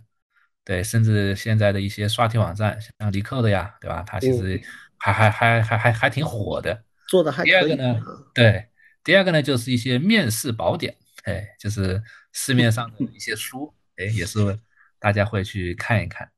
对，那那各位觉得，就是像这两类东西，对我们同学们的这种面试入职，是不是真的有那么大的帮助呢？嗯，我先说说我的感想啊，这个等一下老庄可可以可以补充。好，首先啊，因为现在绝大部分的公司啊，它的校招跟社招都是分开的。对学校应届生的这个招聘，不论你是本科还是研究生毕业的，他这个招聘是有独立一套体系的。因为所有的，呃，稍微靠谱一点的公司都知道，校招的来的人跟社招是两个概念，所以整个体系都会不一样。学生他面对的往往是校招这个体系，校招这个体系的话呢，概括就是相对会简单粗暴和这个数值化这种会多一点。那它比较关键的是。那首先，你学校专业这些都很重要了。接下来主要看笔试，笔试是第一关。第一关在笔试的这个环节里面，通常会呃筛百分之五到百分之十出来，就是百分之九十以上是就是刷掉的。那这个笔试实际上就意味着去刷题是有价值的。所以虽然我不认可这个呃刷那些算法题是学计算机编程的一个正确的主要的道路，但是。它是你在这个环节里面脱颖而出的一个环节，你如果有条件，最好去刷一刷。但你不要认为这就是学编程，这是两个概念。就是你已经用正确的方式学会了一些编程东西，然后你刷题提高你的这个面试成功率，而不是面试这个笔试的成功率，这个是有价值的啊。但这个不代表它就是学习的正确方法，它是里面的一个环节而已。这是第一个。第二个呢，所谓的。嗯，面试的那些八股或者宝典啊，这些的意义没有刷题大。我我个人的观点啊，就是为什么呢？因为这么多年了，大家都只是管搞招聘的人都很了解套路，他们很清楚。所以这个套路有没有作用呢？有，但它基本上是一种就是那种量子性的效应，会不会发生效果很随机。那根结点还是。最本质的还是你要多做一些实际的工作，就是你多参与一些实际的软件开发的项目，或者不是程序员是其他行业的，就是多参与一些实际的行业的经验，这个是真正有价值的，这是我个人的体会了。老庄呢？嗯，我想就直接跟同学们说几句吧，就是很多同学去面试之前都会慌。慌的原因就是没底气嘛。第一个是觉得自己很菜，另外一个是不知道对方会问什么。而且这件事情不是不是靠面试宝典能解决的。就刚才李军说的，面试宝典不解决底气问题，刷题还能够解决部分底气问题。然后呢，呃，你不要觉得所有的软件企业项目工程当中的问题都是刷题类的问题，肯定有太多问题不是刷题类的问题。嗯，所以这是一小部分。对，所以你的那个底气很有可能是虚妄的。也就是说，呃，去面试的时候，其实最重要的所谓的底气是：第一，你做过一些事情；第二，你对你做过的那些事情有足够深度的自我剖析。就是说，你不是说我光干完了就没了。就刚才刚才回到我刚才说的例子，我会拿这些问题去问别人，就是追着你的某一个项目经验一直问，一直问，问下去，问到这个项目的方方面面，包括技术的，包括管理的，包括产品的，包括设计的，甚至包括需求市场的，我都会问。那么反过来也是，你同样你在一个项目经验当中，你能够对它有多深入的思考，这些东西就是你的底气。哪怕就是说你只是做了一个项目，但是你能够说出这些项目当中你有多少，呃，自己对自己不满意的地方，这其实也是一种底气。然后另外一方面就是不卑不亢，就是说你别觉得自己很牛啊，我都已经刷了 LeetCode 刷了这么多题了，那你那公司我不不在话下，不是的，只是一种。一部分的底气而已，真正的底气来自于你的深度，就是你对于你已经做过的所有的事情的足够深度的思考和因此而带来的积累，然后以不卑不亢的方式去应对、去回答问题。我我我觉得就就是一种怎么说呢？尽可能展现自己，但是不要炫耀自己，我觉得就已经很好了。嗯。嗯，这点对这点我我有点体会啊，就是我们在那个研究生面试的时候也是，对我们也是喜欢有同学把他做过的哪怕是一个项目讲的特别清楚。对我们比较不喜欢的是什么呢？哎，一个学生一上来一简历啊特别丰富，好多事情都在做。嗯，一看就不这样的话，对我们老师第一句话就是 你本科期间怎么做了这么多事儿？然后你就会发现很多都是，要么就是蹭的别人的呀，要么就是挂的名呀，对，自己讲不出来个所以然。是的，我我还可以给这个年轻的朋友们支个招哈，就假设你真的实际项目没有那么丰富，这很正常的啊，就是你你比如尤其是本科毕业生，你你想有很丰富的项目经验真的不容易，那怎么办呢？那你要展现出你的主动性和你的意愿出来。就是你做的错了，或者是不对，或者那个事儿挺 low，不是那么关键。也许面试官看到你努力的方向是对路的，或者你的那个呃热情是值得嘉许的，他就愿意要。这个看企业，不那么大的公司，但它本身并不代表它不好，它也许在若干年之内，它还是挺有发展前景的。那若干年之后，看它是不是成功了，成功它就 OK 了，不成功它可能就没了，这这也很正常。但至少你作为一个应届毕业生，能进这样的公司锻炼了三五年，其实已经很好了。好，那你怎么争取这样的公司？很多这样的，我在这样的公司待过啊，就是那那这种公司的人招人的时候，他知道自己的竞争力有限，他招不到那种最优秀的那一批人。那么他招什么人呢？他招那种可塑性好的，他招那种进来我可以快速带你入门的那种。比如说，可能头条给这个呃应届毕业生一个月两万块钱，但是这种公司只能给到七八千，那怎么办？他就招一张白纸进来，只要你肯干，人够机灵，他可以半年把你带成一个能干活的人。这个我亲自带过，所以不是不可能的，是完全做得到的。我当初创业的时候，我们当时一次招了五六个人，然后我就一个项目里把他们带起来了，也就半年左右。就那这种时候，什么样的人是我看中的？就是你真的很积极主动，而且你基本思维模式是 OK 的，就是你的逻辑是过关的，然后你真的很愿意学，那这个也可能是一种机会。所以我说校招跟社招它不一样，社招是不会有这种机会的哈，社招一定是找你上来来了就能干活的人的，一般来讲是这样子的。所以学校里的学生们。呃，平时多积累做事情的经验。如果你实在找不到好的实习机会，那你至少把一件事情尽可能的做深入，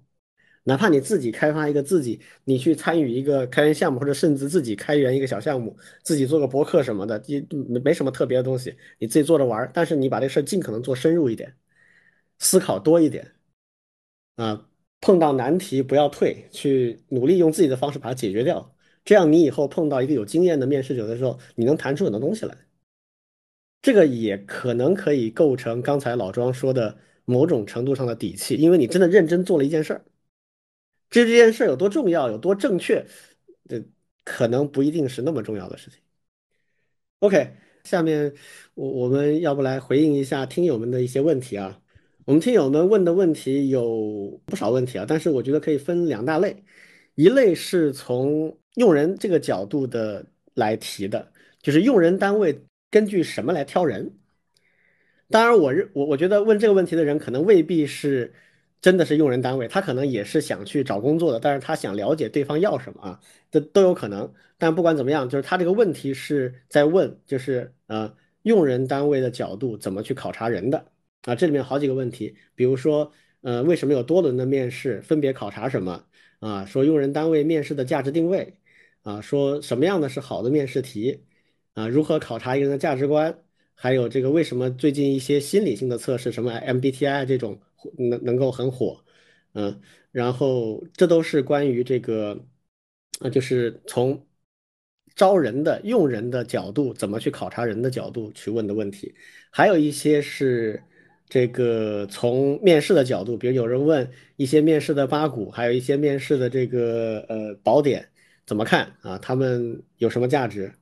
啊？还有有没有没有这个高效获得一个 offer 的一些。啊，这种奇技淫巧啊，就这都是从面试的经验和技巧方面的。我们先来说前面这一部分啊，前面这部分我先简单说一下，呃，然后两两位可以随随时补充哈。首先，我刚才已经花了一些时间专门讲这个用人单位去考察人的一些典型的思路，就是简单概括就是说，第一，跟这个企业的管理能力有很大关系，所以参差不齐；第二。跟岗位的定位有很大的关系，很可能这个岗位考察的不是你想的那些东西，这些都要看那个用人单位自己的怎么去设计。但总的来说呢，呃，一个人的能力啊，他是不是在公司里面能够发挥作用，他一定是由基本能力、经验和他的一些天赋技能所组成的。而这三个部分在招聘当中的定位权重，这个完全看具体岗位，但。对一般的年轻人来讲，当然是你的经验和你的基本技能越强越好，其他的你只能听天由命了，因为你不可能改变你人生的所有环节嘛。但这两个东西是你要努力去磨练的，啊，不要指望说这个，啊，通过一些技巧来让你完全没有底气的状态变成有底气，这个是很难的。所以还是你要认真的去做一些事儿，啊，这个比什么都重要，这个是一个大的通则。那具体的几个问题啊，我我们一个个来看啊。第一个呢，说为什么有多轮的面试，有什么考察点？呃，其实多轮面试从用人单位角度来讲，这个是必须的。为什么？因为在公司里面招聘一个人啊，他本来就涉及到至少三个方面的不同的诉求。第一个是基层的用人单位的主管，他就是要找人来干活啊，这个是他的很简单的诉求。他诉求就是我现在有个岗位需要做这些事儿，我得找能做这事儿的人来做，做的事儿越多，我越轻松。这是基层用人者，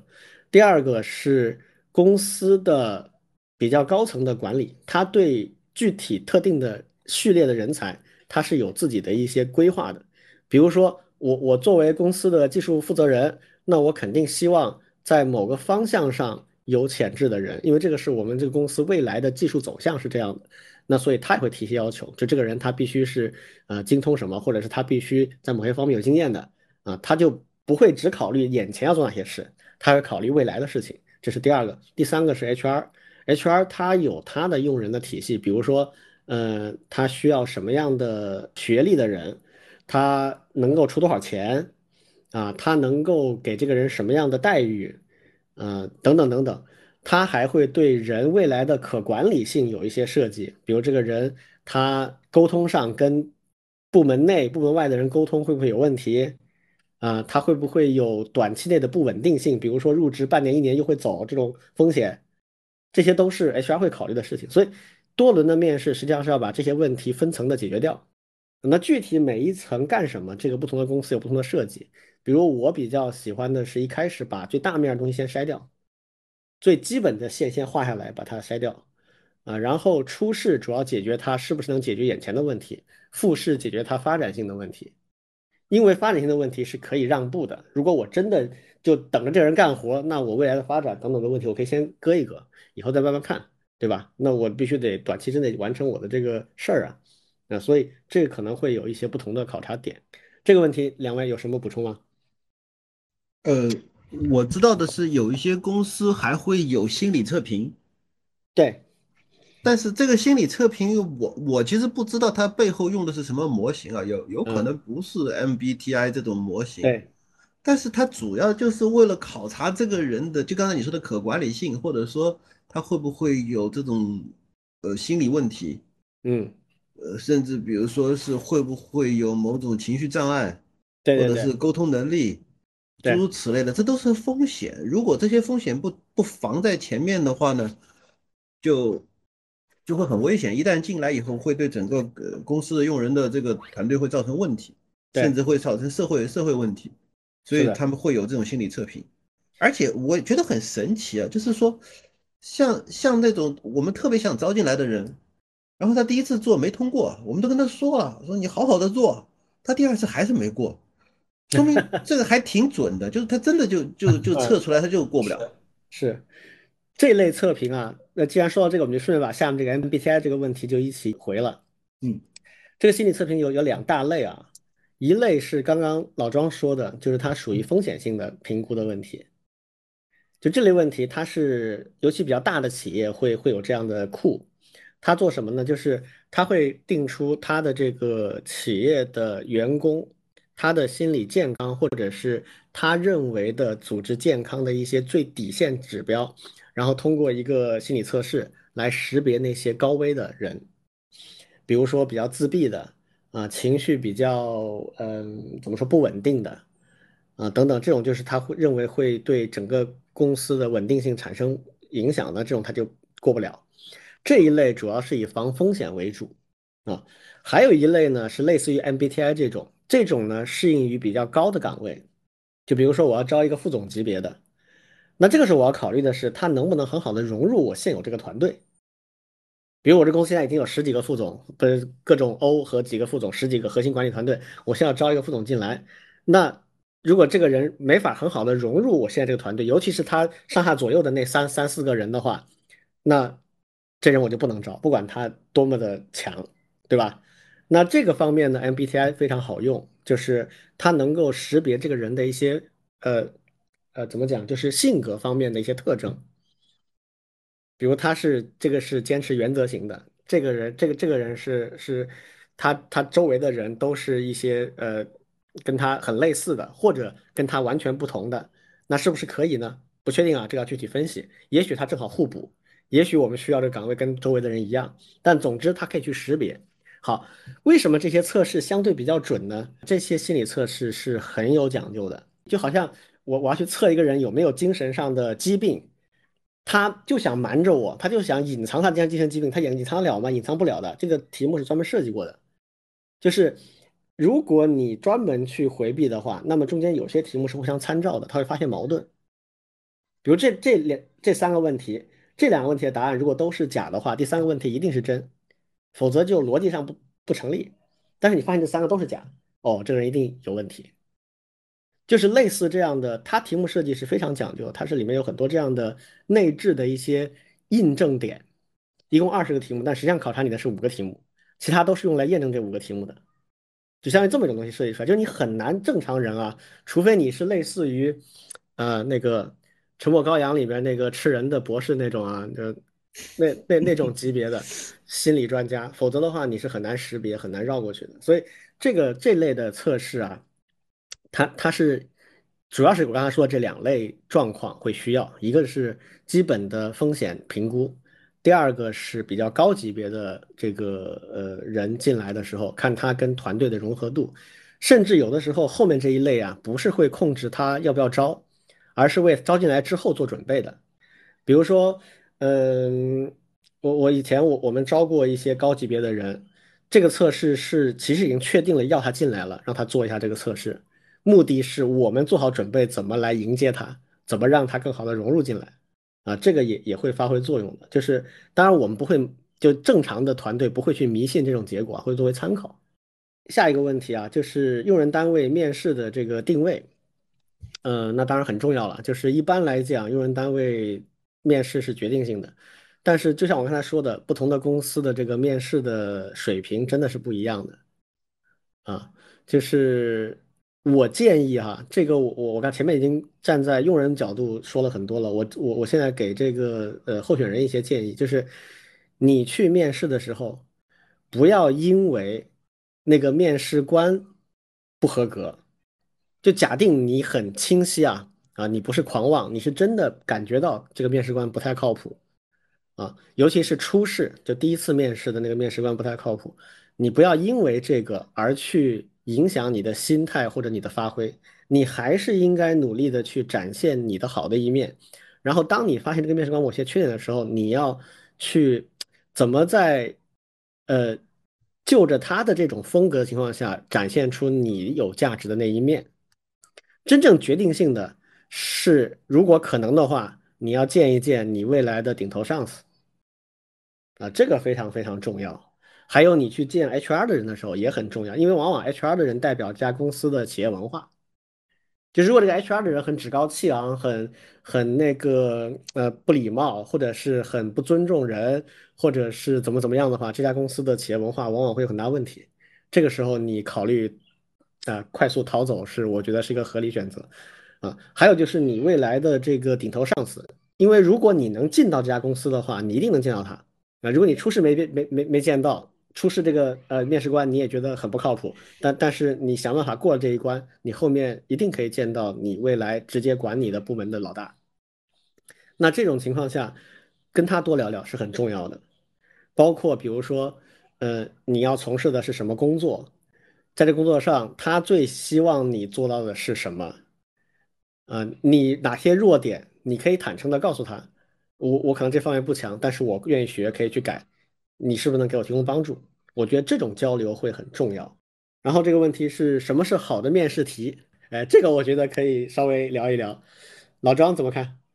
我我就没有用过面试题，我一直就是那一套。不是你那，你那一套也是你的面试题吗？那就算吧。嗯，我所以你你的好的面试题就是，呃，从实际项目经验引发出的全方位的这个思考。对，就是 说，呃，我我简单说吧，我认为为什么这样的面试题是好的，因为你无法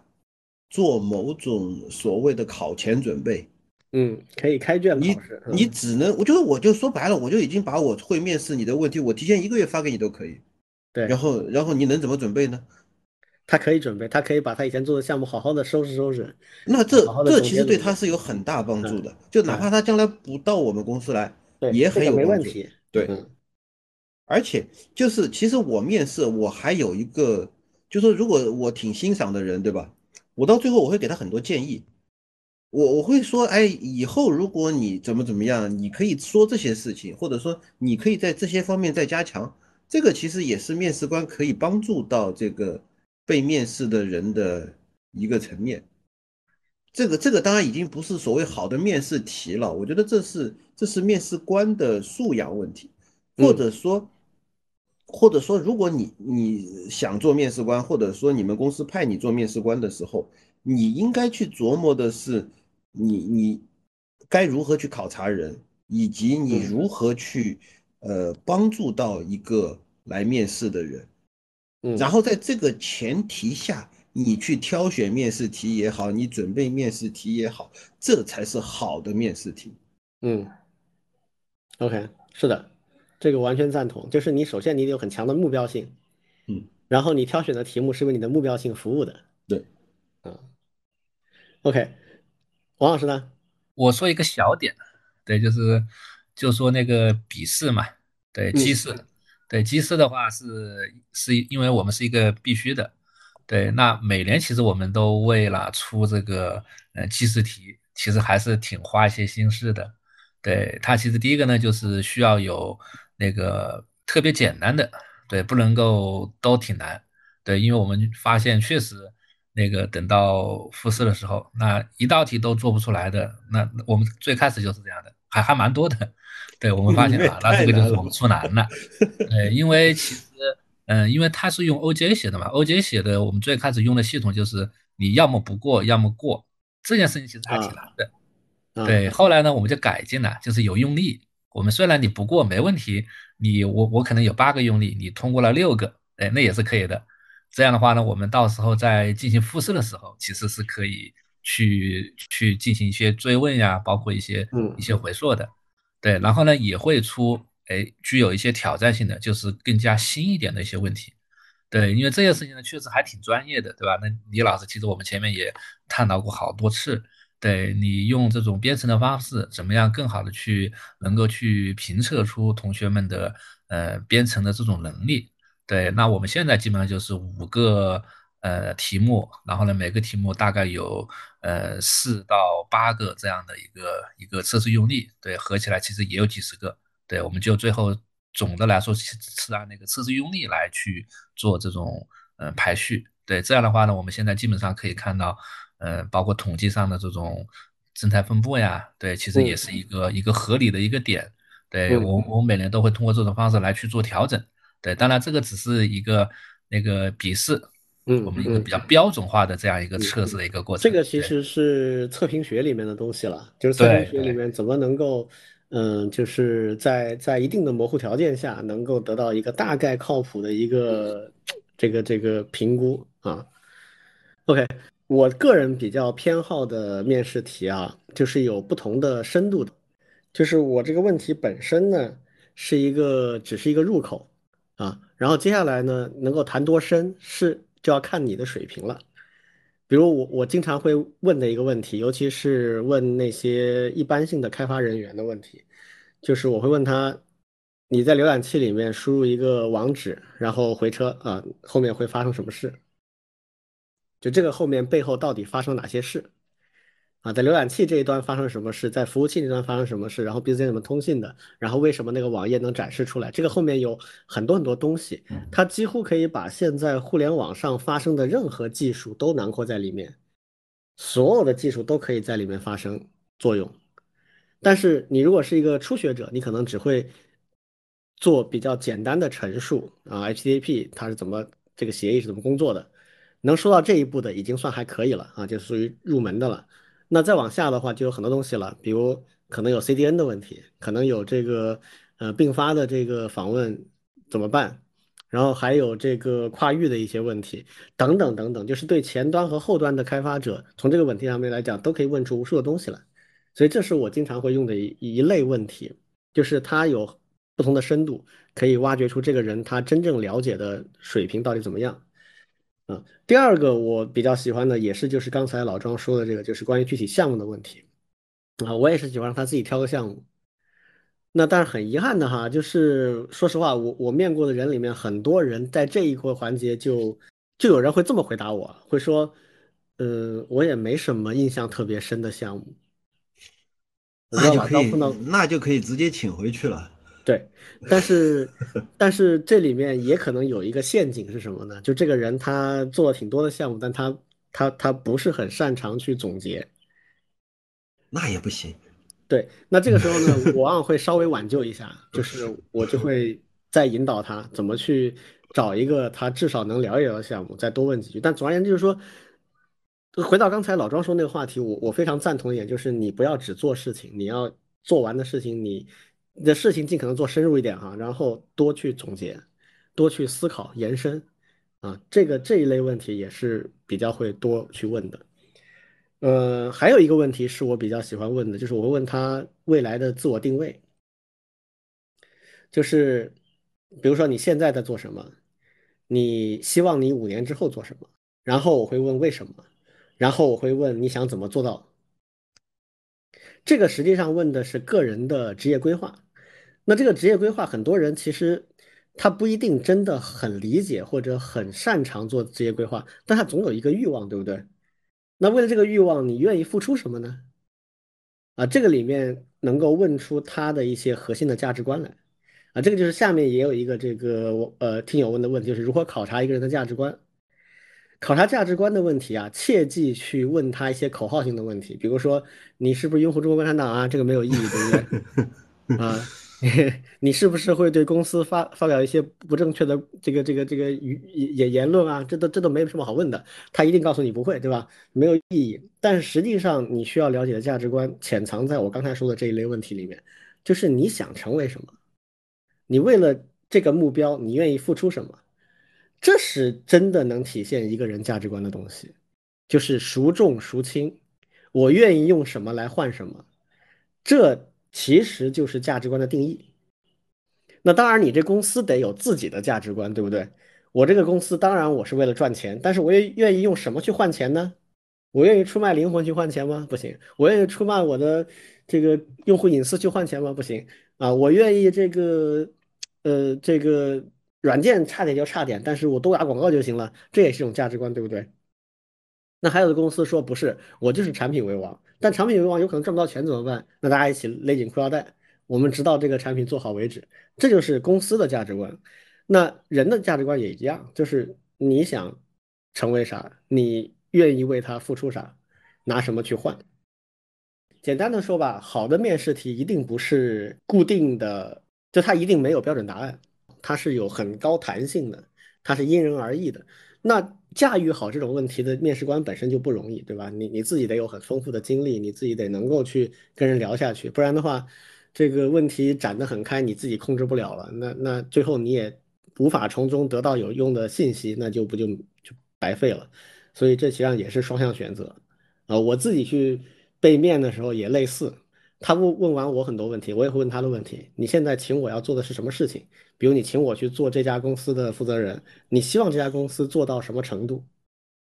你愿意拿什么去换这个成功？那就是说你要投多少钱？你要投多少资源？啊，如果这个公司的业务发展这遇到挫折的时候，你是什么态度？你给他多少期限？等等，就是这些东西，我觉得就实际上是价值观的体现。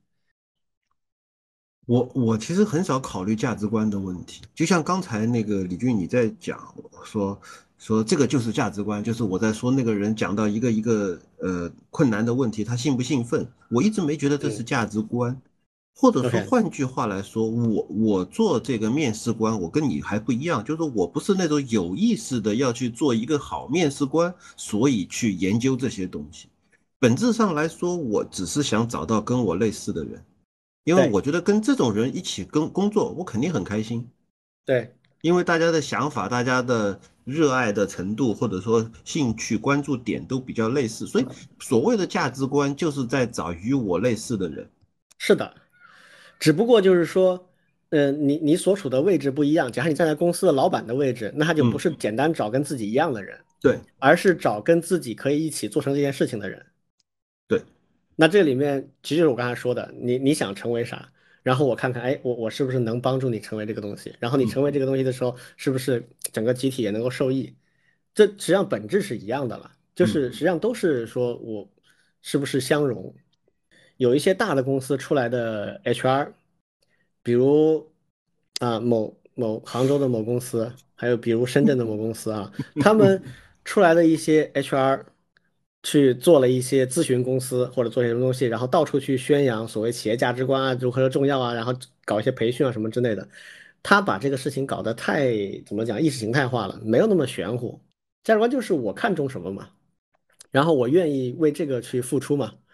然后如果有一批这个方面意识比较接近的人在一起，那自然战斗力强嘛，自然比较容易合作嘛。对，其实就这么回事儿。但但是。他他会把这个东西变得太那个口号化和运动化，其实没有那么复杂啊。OK，嗯，那最后关于这个话题，我们简单的做一下总结吧。这个我们每位给这个，我们就不站在面试官的角度了，我们站在被被面试的候选人的角度，每个人给他们提一条建议，你们会说什么？就是，其实我刚才已经说了，就是你的底气从哪儿来？你的底气其实不仅仅是来自于你的经验，还来自于你对于自己经验的反复的咀嚼。嗯，就像就像以前网上不是有一句套话吗？就是啊，你不是十年工作经验，你是一年工作经验用了十年。有道理啊，这个说法我觉得是有道理的。对，那么同样，如果你还是只工作了五年，甚至只工作了一年，你怎么样才能够显得像是一个工作了十年的人呢？就是你把你那一年的工作经验挖出多少价值的经验，或者说是收获，或者说总结，嗯，那么你的工作经验其实就已经比别人丰富了。嗯，OK，对，那从学校来看的话，就是打好基础，对吧？那我觉得刚才李老师那个还挺受用的，该刷题的时候还是要刷题，对，因为你要面对就业市场。对，第二个呢，就是尽量参与一些实际的项目总结，对，这也是我觉得今年还挺有一些一些收获的，特别是总结，对，因为我们的同学其实，嗯，这方面确实是挺，他确实有的也做了很多的事情。对，但是呢，就缺乏这种系统性的一些一些思路，去把他做的这件事情啊，更好的和能够对他的表现和他以后的发展有帮助的。对我觉得这个确实是挺需要大家去再去做一些思考的。嗯，OK，啊，我我最后来说一下，嗯，其实是对前两位的一些补充啦。那个老庄跟王老师说的，我都非常赞同，而且也是我想对每一位。嗯，求职的候选人想说的话，那从我个人的经验角度，我可以再补充一点，就是如果你的经验不是那么的丰富啊，也不要怕，就是你要做的是展现出你的强项、你的长处。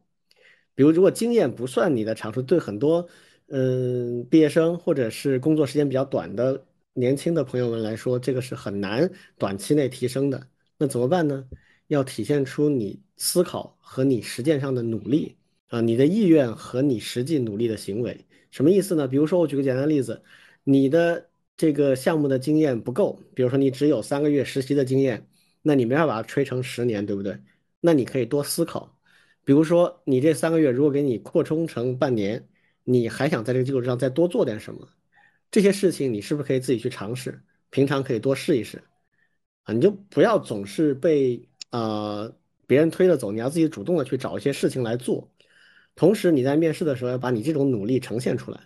比如说，你可以告诉面试官，这个项目我只做到这个程度啊，但是我一直很想试一试那个尝试的行为。然后我自己试了一下，发现有这样这样的一些问题。我不知道你们在具体行业里面，你们是有经验的职业的。专家，你们会怎么解决这种问题？我很好奇，我也想学。那么这个我觉得在面试官这里也仍然是有效的啊。当然，你平常多积累，这是肯定的。但是正确的展示出你的愿望和你为这个愿望所做出的努力啊，也同样非常重要啊。最后想说的就是那些套路性的东西，比如说嗯，面经啊，或者希望有一些面试的技巧就能够。怎么怎么样啊？这个呢，我个人是觉得没有大用的哈。就是靠谱的公司的面试官是不吃这一套的。你能骗的是不靠谱的那些面试官啊，除非就是说你